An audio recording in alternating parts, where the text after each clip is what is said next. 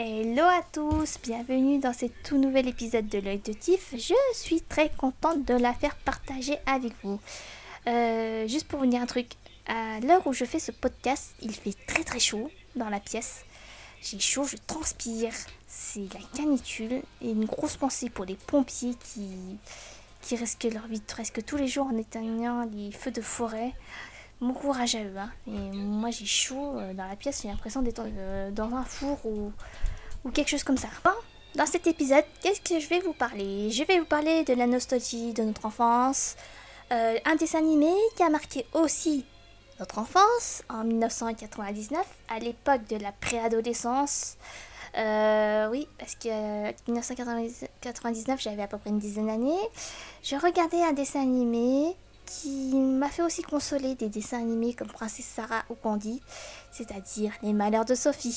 la série a été diffusée euh, sur Canal J, ensuite sur France 3 à 4h30 après l'école, où on se faisait un plaisir de, regarder ce dessin animé, où c'était aussi diffusé, je crois, le mercredi matin. Bref, euh, comment expliquer ce dessin animé?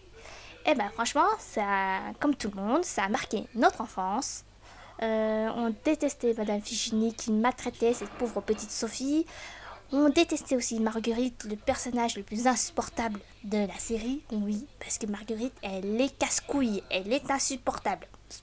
On sait, hein On sait parce que moi, quand je revisionne les, les, extraits euh, sur TikTok, je me dis, mais. Oh, Marguerite, c'est vrai qu'elle est insupportable, hein oh, Tout le temps en train d'envoyer des pics à Sophie.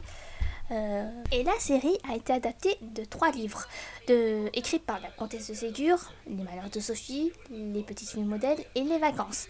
Alors, pour info, j'ai lu les trois livres. Les Malheurs de Sophie, ben, quand je l'ai lu pour la première fois, ça a un petit peu cassé le mythe. Ah oui, ça a cassé le mythe.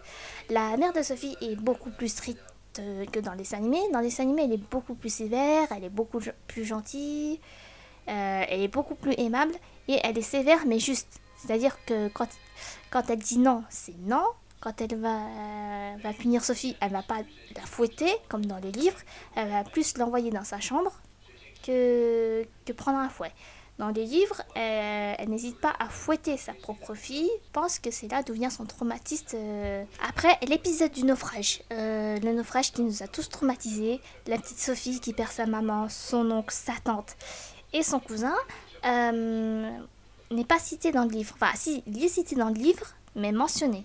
Mais il n'a jamais été, euh, comment dire, euh, jamais mis en scène euh, dans un des trois livres. C'est juste dans une séquence flashback où Sophie raconte son récit. Et c'est vrai que c'est assez, traumatisant de perdre ses proches dans un naufrage. Et, dans, l'épisode précédent, Sophie, en fait, elle est un peu, comment dire, visionnaire. Parce qu'en fait, elle dit, comme quoi, en fait, lors du voyage, oui, j'espère qu'il y aura une tempête. Voilà, c'est. Et plus tard, il y a eu la tempête. Il y a eu des petits présages qui, prévoient en fait euh, la suite des intrigues, euh, comme euh, la scène avec le, jouet là, le bateau, où Sophie met des, petits cailloux dans, une petite fontaine et qu'elle fait. elle, comment dire qu'elle fait marcher le bateau, mais malheureusement, le bateau il coule à cause du poids des cailloux et c'est un mauvais présage pour la suite de l'intrigue. Vous me suivez J'espère que vous me suivez parce que je bafouille un tout petit. Après, moi j'ai bien aimé aussi l'intrigue où apparaît euh, Madame Fichini, où ils sont à la Nouvelle-Orléans. On découvre une Sophie plus assagie, qui se lie d'amitié avec un petit garçon noir, alors qu'à l'époque c'était l'époque coloniale, l'époque esclavagiste. Euh, ça se faisait pas à cette époque. Et Sophie en fait trouve euh, une seconde maman, qui n'est autre que sa domestique Mavon. Oui, Yvonne. une dame, assez, euh, comment dire, assez corpulente, qui a, qui a de l'affection envers Sophie, qui elle va l'aider à faire son deuil, alors que Madame Fichini, elle, elle s'assombrit de plus en plus au fil des épisodes. Ça se voit hein, dans le dans l'intrigue euh, de la Nouvelle-Orléans. Euh, quand il rencontre pour la première fois Madame Fichini, elle paraît gentille, adorable, aimante, et voilà, mais elle s'assombrit. Elle s'assombrit de plus en plus. C'est-à-dire qu'elle interdit à Sophie, par exemple, de voir son père, quand il est euh, sur son lit, malade et tout, malade épuisé. Et euh, en fait, elle interdit à Sophie de fréquenter en fait euh, les personnes comme les domestiques et les et le personnage de Jim parce qu'en fait, ils sont pas dignes de son rang. C'est-à-dire, c'est-à-dire à une époque, il y avait les, les, domestiques d'un côté, les bourgeois de l'autre, et elle, et elle interdit à Sophie en fait de les fréquenter. Mais Sophie, qui est assez têtue, qui n'écoute personne, elle continue à les fréquenter. Et franchement, euh, ouais, moi je trouve que dans, dans cette intrigue-là, elle s'est assagie. Euh, elle, essaye de traverser cette période difficile qui est le deuil. Mais malheureusement, elle va connaître l'enfer juste après le mariage de son père.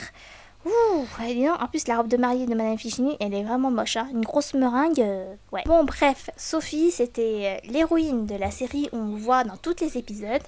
Ensuite, moi, je vais vous parler du personnage de Paul. Euh, Paul, c'est un personnage assez touchant. On se demande pourquoi en fait, pourquoi ses parents viennent très peu le voir. Euh, il passe plus de temps que chez sa tante que chez ses parents. Dans les livres, c'est sa mère qui est plus euh, présente plus présente euh, auprès de Madame de, euh, de Rien. Et je pense que euh, la mère de Paul est, peut-être la sœur de Madame de Rien. Et dans le dessin animé, les parents de Paul en ont rien à foutre de leur fils. Mais ils sont hautains, bourgeois, imbus d'eux-mêmes.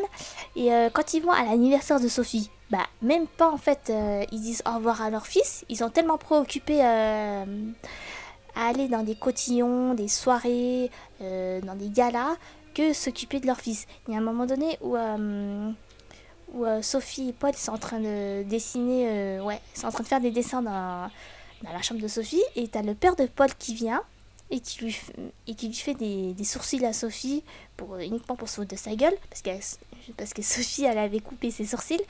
Et là, il dit même pas au revoir à son fils. Et le pauvre Paul, moi j'ai de la peine pour lui. Hein. Lui, ce qu'il a besoin, c'est d'une famille en fait, une famille aimante, une famille d'amour. Et c'est vrai que dans le premier épisode, euh, il y a Madeleine qui demande à Madame de Rien pourquoi en fait ses parents ne viennent jamais le voir. Ils ne l'aiment pas. Et Madame de Rien, elle est gênée. Elle lui dit euh, Si, si, ils viennent souvent, mais euh, ils ont leur travail, ils ont leur occupation et tout ça. Et après, Madame de Forville essaie de la rassurer en lui disant bah, Tu sais, Paul, il a de la chance, hein. il a Sophie avec elle elle met un peu d'ambiance dans, le château, on va dire ça comme ça. Et c'est vrai que le pauvre Paul, euh, moi, il fait de la peine. Hein. Et c'est vrai que dans l'intrigue du naufrage, Paul euh, trouve le commandant en, une sorte de père spirituel. il y a un moment où euh, ils sont au dîner, il demande au commandant s'il peut lui raconter une histoire de, marin et tout ça. Mais t'as le père Carrier, t'as le père Cartiron, il dit Ouais, vous croyez-vous, monsieur Je vous prie de ne pas déranger le commandant. Alors que lui, il n'a strictement rien à faire de son fils. Hein. Mais vraiment rien à faire. Hein. Le père de Paul, c'est vraiment le personnage assez détestable. Hein. Surtout euh, quand, quand, ils, quand ils sont arrivés à Paris et que Paul il est content de retrouver son père. Il dit ouais papa je suis content de, vous revoir et tout ça, je suis content de passer un bon moment avec vous. Et lui il répond bah, je me serais passé un tel voyage. Hein. En gros ça veut dire euh, franchement j'en ai rien à foutre de toi, euh, j'en ai rien à foutre de toi, j'aurais préféré rester à Paris avec mes amis, euh, mes affaires et tout ça. Et la mère de Paul aussi, elle est aussi détestable que détestable que Madame Fichini, elle est un peu hautaine aussi. Elle, elle pense, elle a un but d'elle-même un peu du même, un peu aussi narcissique, où elle, est devant son miroir, elle, se coiffe et tout ça. il y a Paul qui lui demande gentiment Maman, je peux mettre cette veste pour sortir? Elle regarde et fait Oui, oui, mets cette veste, euh, reste pas dans les pattes. Alors que la mère, elle n'en a rien à foutre de son fils. Euh, Paul, il a passé, je crois, presque toute son enfance euh, au domaine de rien avec sa tante et, Sophie. Et au moins, il avait trouvé un peu d'amour et un peu d'affection, surtout envers Sophie. Bon, après, ça reste un bon dessin animé. Hein. Un bon dessin animé, assez triste. Euh, c'est vrai qu'on est à peu près la dernière génération à connaître euh, un dessin animé aussi triste. Aussi triste. Bon, il y a eu Marcelino aussi, mais ce dessin animé, il était vraiment triste. Et ouais, avec une belle fin. Après, pour en revenir au livre euh, les malheurs de Sophie, les petites filles modèles, les vacances, les vacances, pardon. Euh, les petites filles modèles, moi j'avais adoré le lire, mais il était sombre, hein. il était sombre, triste et triste, parce que ça racontait à la fois euh, Sophie qui se faisait maltraiter par Madame Fichini, ça abordait aussi la mort, c'est un petit peu traumatisant pour un enfant de 10 ans de lire ce genre de livre. par exemple, le boucher Urel qui hum, qui dans le dessin animé euh, représente un intérêt amoureux auprès de la bonne Elisa. Dans le livre, il est marié, il a des enfants, il meurt dans un accident de chariot. Euh, il y a quoi d'autre? Ah oui, dans le livre, Marguerite, pour moi, elle est insupportable. Mais quand je vous dis qu'elle est insupportable, c'est vraiment une gamine euh, ouais, qui mérite, elle aussi des coups de fouet, enfin non, c'est violent ce que je dis, qui mérite des claques. Alors, alors dans, dans, le livre, elle, comment dire, elle cueille des fleurs sans l'autorisation de Camille et Madeleine, et après elle se met à chouiner. comment expliquer ça? Elle, ouais, moi je l'ai trouvée insupportable dans le livre. Ouais, je sais pas, mais elle était encore plus insupportable que dans le dessin animé. Hein. Oui, parce que les petites filles modèles, euh, franchement, l'intrigue, enfin, au niveau de l'histoire, c'est assez triste et sombre. Euh, ouais, après, c'est assez différent que dans le dessin animé parce que quand Sophie est punie par Madame de Fleurville, dans le livre, elle lui demande d'écrire une prière. Notre Père qui est aux cieux et tout ça. Et dans le dessin animé, elle lui demande de lui raconter ce qu'elle avait, avait fait à Marguerite. Bon, bref, passons dans le livre Les vacances, euh, le dernier de la trilogie. Alors, comment expliquer le livre Les vacances? Moi, j'ai plutôt trouvé ça bien. Belle conclusion. Les retrouvailles entre Paul et Sophie. Bon, il y a moins d'émotions que dans le dessin animé. Dans le dessin animé, ils ont quel âge?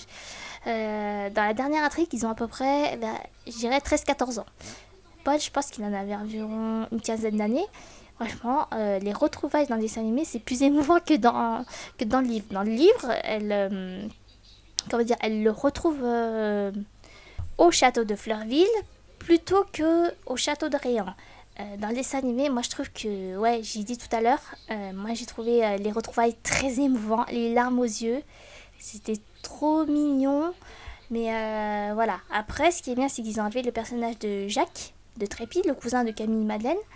Euh, franchement, euh, je vais vous dire un truc. Moi, j'ai quand j'ai lu le livre, j'ai pas apprécié son personnage. Je trouvais qu'il est un petit peu bonnet dans sa tête. Un petit casse-couille comme euh, Marguerite. Ouais. Mais c'est bien qu'ils l'ont enlevé parce qu'apparemment ils ont mis aussi un petit peu du caractère de Jacques dans le personnage de Marguerite. Ouais. Mais dans l'avant-dernier chapitre, la famille de Rosebourg, Paul, Marguerite ainsi que Camille et Madeleine, ils vont visiter un château qui n'est pas en fait dans le dessin animé, qui est juste mentionné ils vont visiter un château pour que pour, euh, le commandant de Rosebourg euh, achète la propriété euh, pour vivre avec sa famille et tout ça. Et ils tombent sur la famille les Tourneboules, qui ne sont pas dans le dessin animé, mais en lisant le dernier chapitre, ils tombent sur une fille assez prétentieuse, assez hautaine, une sorte de Nelly Olson version comtesse de Ségur. Moi, quand j'ai lu le dernier chapitre, je me suis dit, c'est là, elle me fait rappeler quelqu'un, elle me fait rappeler Nelly Olson. Euh, ouais, euh, une sorte de Nelly Olson, euh, un peu hautaine, en disant Oui, moi je suis riche. Nanana. quand est-ce que elle essaye de, je crois aussi de draguer Léon, mais Léon lui dit bah ah mais non, moi je serai en pension tout ça. la musique que j'entendrai, ce sont comment dire des ronflements des camarades. ouais, Ouais, je trouvais ça assez drôle. Mais heureusement qu'ils l'ont pas mis aussi dans, dans, le livre parce que je pense qu'après on serait tous euh, perdus dans les personnages. Bon, en parlant du personnage de Léon, c'est vrai que dans les derniers épisodes, ils ont, euh, ils, ont, ils ont essayé de faire un petit peu évoluer son personnage. Euh, on découvre en fait un Léon triste, un Léon qui cherche l'affection en fait de, de, ses proches. Et Sophie essaie de, la rassurer, de le rassurer en, disant, en lui rassurant, en lui disant que sa famille l'aime euh, l'aime et que c'est à lui de comment dire de montrer en fait euh, lui aussi de faire des efforts euh, vis-à-vis de ses proches. Voilà d'être moins méchant. Et c'est vrai que c'est vrai que dans les avant les avant derniers épisodes Léon il a évolué. Et par contre Marguerite elle reste toujours aussi casse-burne. Oh là là. Franchement ouais je vais vous dire un truc Marguerite pour moi c'est un personnage assez casse-couille. Hein. Quand tu re-regardes des épisodes, que ce soit sur YouTube ou sur TikTok, tu dis, mais ah, elle, elle mérite des claques. Par rapport à Léo. Lui, il est un personnage, personnage assez touchant qui cherche l'affection de ses proches en fait. Et il reflète un petit peu le petit parisien assez prétentieux, le petit parisien bourgeois. Ouais, il reflète un peu ça parce que la campagne pour lui c'est c'est pas son truc, c'est un autre monde. Il est tellement habitué en fait dans la grande ville de Paris que la campagne euh, que la campagne, lui, il trouve ça détestable, mais qui finit. Mais que la campagne, euh, la campagne, pardon, finit par lui faire du bien. Ouais, finit par lui faire du bien et, que ça change aussi son comportement. Son comportement de parisien hautain. Bon, pour finir, la fin, bah, c'est vraiment une très belle fin dans le dessin animé ou dans le livre. Mais franchement, il y a un truc qui, qui me choque un peu, c'est la relation entre Marguerite et Paul qui finissent par se marier alors qu'ils sont frères et sœurs d'adoption. Nous, on trouvait ça incestueux. Hein. Quand on a vu ça, on s'est dit, ah, Paul et Marguerite, ils vont se marier, mais c'est incestueux, c'est... Je sais pas, je trouve ça bizarre. Alors que Paul a été adopté par Monsieur de Rosebourg et Madame de Rosebourg, et que Sophie a été adoptée par, par Madame de Fleurville et Monsieur de Regeste à la manière de Anne Shirley. Et dans le livre, elle est adoptée par euh, le commandant de Rosebourg et Madame de Fleurville. En fait, elle est sous la tutelle de des deux jusqu'à sa majorité. Et c'est vrai que la fin, est, elle est belle. Hein Sophie qui revient de sa nuit de miel, plus jolie, plus belle, plus épanouie, qui a une filleule qui s'appelle Pauline, qui est euh, physiquement la copie conforme de Marguerite, mais elle aussi, euh, elle aussi tape un peu sur les nerfs. Hein mais euh, ouais, mais ouais, mais heureusement qu'elle apparaît dans le dernier épisode parce que parce que j'ai parce que j'avais pas envie de voir une Marguerite 2.0. Et elle ressemble pas trop à Sophie, moi je trouve. Parce que dans le dessin animé, Sophie, c'est la marraine de Pauline. Or, euh, dans le livre, elle n'est pas la marraine de, la petite Pauline. Euh, c'est Paul qui est le parrain en fait, euh, de Pauline. Voilà. Mais ouais, je trouve ça un petit peu bizarre la relation entre Marguerite et Paul. Moi, moi j'aurais aimé que Paul trouve une autre personne que Marguerite. Hum, et elle aussi, Marguerite, qui trouve aussi quelqu'un qui lui convient bien, mais Franchement, ouais, je trouve ça un peu choquant et incestueux. Jamie et Cersei euh, euh, bien avant l'heure. Mais ouais, c'est vrai que c'est un peu choquant. Hein, mais bon, après, je sais pas si ça se faisait dans les mariages, mais tant qu'ils n'ont pas le même sang, bah, ils se mariaient entre, ils se mariaient, euh, ils se mariaient entre eux. Enfin, même si sous le coup de la loi, au regard de la loi, il est le fils adoptif de du commandant de Rosebourg, et je sais même pas s'il avait le droit d'épouser sa sœur adoptive à cette époque-là, mais ouais, mais. La fin du dessin animé est magnifique et plutôt bien réussie. On voit une Sophie heureuse et épanouie, mariée à Jean, son amour d'enfance. Et voilà. Voilà. Et euh, tu vois à la fin qu'ils sont presque tous en couple sauf Léon. Léon qui est dans la... Bon, pour finir, ce dessin animé est resté dans les annales euh, de l'histoire du dessin animé. Pour moi, il est... Bah, il était dans le top 20 euh, des dessins animés que je regardais dans mon enfance. Alors, si je mets dans le top 20, je me classerais, on va dire, dixième. Parce que numéro 1, bah, numéro 1 dans le top euh, des dessins animés de mon enfance, bah, c'était DBZ, Dragon Ball Z. Après, il y a eu Sailor Moon. Après, il y a eu quoi d'autre? Olivier Tom, Les Chevaliers du Zodiac, euh, Ranma demi. Et après, je mettrai aussi et Arnold, Les Malheurs de Sophie, les Erasmoquettes. Euh, en dernier, je mettrai les Rasbidum, euh, la version ado d'Erasmus. Peut-être que je ferai un podcast sur les Erasmoquettes parce que franchement, les c'est aussi un dessin animé qui a marqué mon enfance. Hein. Et c'est vrai qu'en ce moment, on a tous la nostalgie des années 90, hein.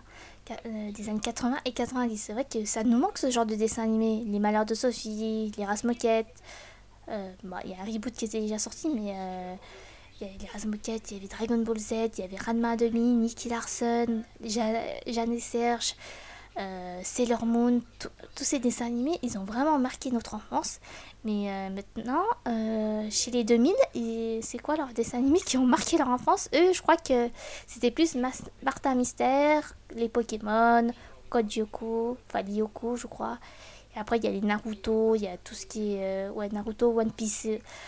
mais One Piece et Naruto, c'est plus adolescent. Bon, bref, c'est vrai qu'à une époque, les dessins animés, bah, c'était vraiment marquant. Hein. Euh, c'était plus marquant qu'aujourd'hui. Maintenant, aujourd'hui, bah, les, les, enfants, c'est plus tablette, c'est plus... Euh, je sais pas en fait, hein. Je sais pas, je peux pas me mettre dans, la, dans leur tête euh, en ce moment. Je sais que je sais qu'en ce moment les enfants ils adorent regarder Lego City, ils adorent regarder aussi les Ninjago, enfin ouais, tout ce qui est Ninjago, les, les dessins animés comme la colline des Crétacés de Jurassic Park, ça ils aiment bien. ils aiment bien aussi quoi d'autre? Bah, il y a Peppa Pig aussi. bon, Peppa Pig, c'est plus les enfants à partir de 3-4 ans. Ouais. Je sais que je regardais avec ma nièce, euh, avec ma nièce Peppa Pig, et des fois je me marre. Hein. Après, voilà. Après, c'est. Ouais, c'est vrai que maintenant, hein, il y a des dessins animés assez loufoques aujourd'hui. Hein. Euh, je sais a une époque, il y avait Dora l'exploratrice, mais ça, ça me faisait bien marrer. Et je sais que les enfants, ils adoraient ça à une, certaine époque. Mais, euh, ouais. paraît que la nostalgie des années 80-90 nous manque un peu. Hein. Il n'y avait pas de tablette ni de smartphone. On idolâtrait aussi euh, les acteurs, les chanteurs, les mannequins. Ouais. Moi, je sais que j'adorais Claudia Schiffer. Je voulais, je voulais absolument être blonde aux yeux bleus comme elle. Mais bon, je suis une asiate, je suis brune avec des yeux marrons. Sinon, il y avait quoi d'autre? Euh, Ouais, on... on avait des vraies idoles par rapport à aujourd'hui. Aujourd'hui, maintenant, ce sont les influenceurs issus de la télé-réalité. Il y a des émissions télé-réalité qu'on n'en peut plus de regarder. Mais voilà, sans plus. Bon, et pour finir, dans le prochain épisode, j'essaierai de parler sur la nostalgie de notre enfance, c'est-à-dire les années 90, les séries qu'on regardait, les dessins animés qu'on regardait, surtout les objets qu'on avait, les Star Club, les POG, euh, je crois aussi les bébés. Et maintenant, cet épisode est terminé. Je vous dis à très bientôt pour de nouvelles aventures. Ciao